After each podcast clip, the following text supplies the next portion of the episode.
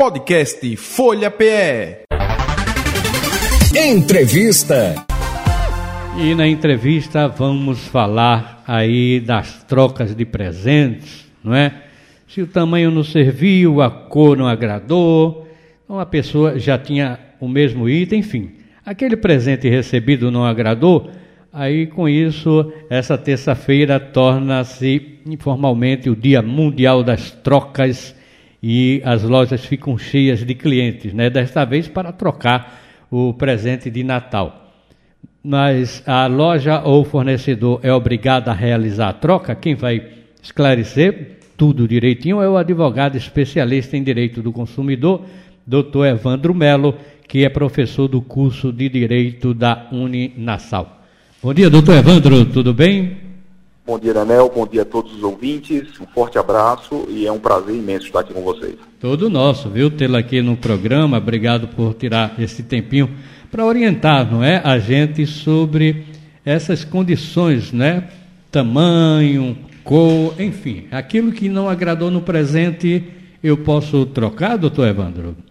Isso, é bem interessante sempre esse questionamento, porque hoje, como você bem disse, é o Dia Internacional né, é. É, da Troca. Pois é. Então, o que nós temos que tomar cuidado, na verdade, é fazer primeiro uma pequena diferenciação entre um eventual defeito no produto, né, ou se eventualmente uh, o produto não coube, uh, você não gostou daquele produto que você recebeu, e assim sucessivamente. Se eventualmente houver um, um, defeito efetivo no produto, a loja sim ela é obrigada a efetuar a troca uh, por todos os dispositivos do Código de Defesa do Consumidor e assim sucessivamente.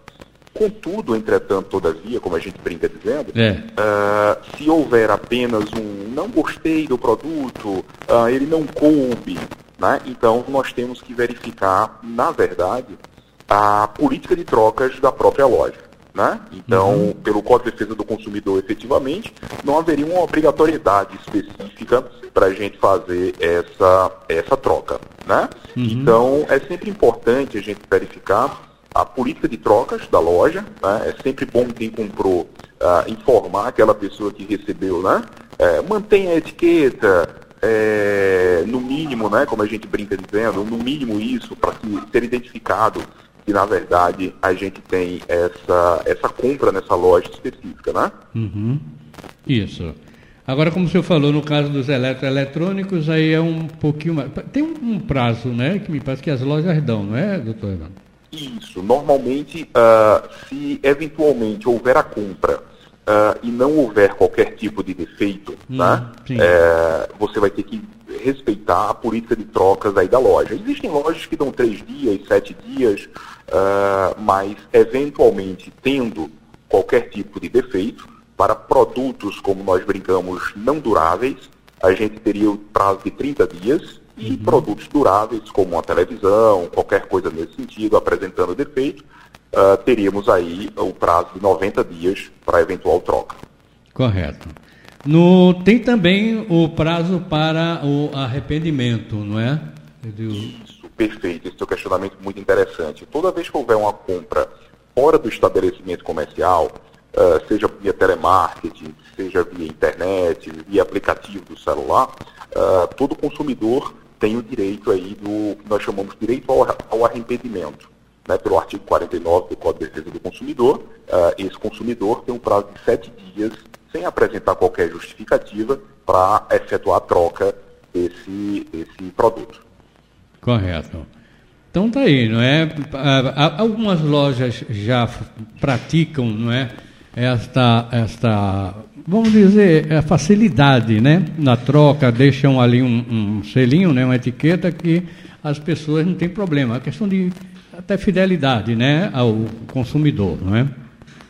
Isso, exatamente. Esse período é muito comum essas lojas darem até o prazo de 30 dias para eventualmente realizarem a troca dos produtos. Então, sempre deixam claro isso, ah, apenas relembrando e rememorando, se isso não foi informado ao consumidor, isso se, isso se transforma, na verdade, em um erro da loja, em um erro do lojista, né? porque isso deveria ter sido informado ao consumidor no momento da compra. Né? Uhum. Então, em não sendo informado isso no momento da compra, claro, né? É, o consumidor ele pode procurar os órgãos de defesa do consumidor sem problema algum e, em um último caso, se for o caso, o próprio Poder Judiciário.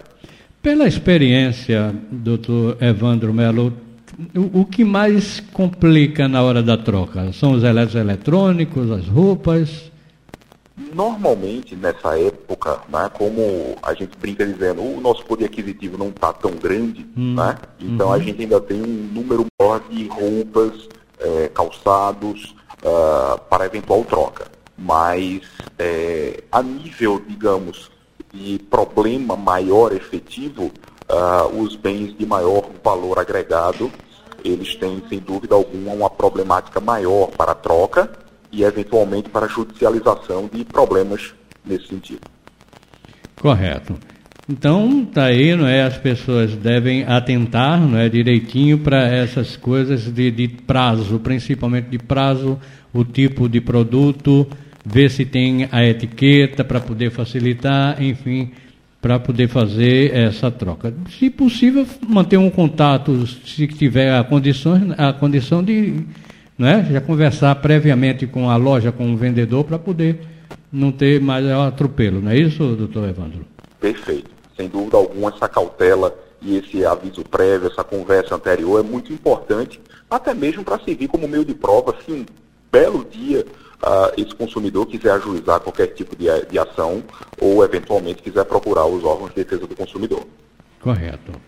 Ok, então, doutor Evandro Melo, muito obrigado, viu, pela sua participação aqui no programa. Um forte abraço para o senhor e toda a equipe. Um bom dia de trabalho. Eu que agradeço. Um forte abraço a você e a todos os ouvintes. Podcast Folha PE. Entrevista.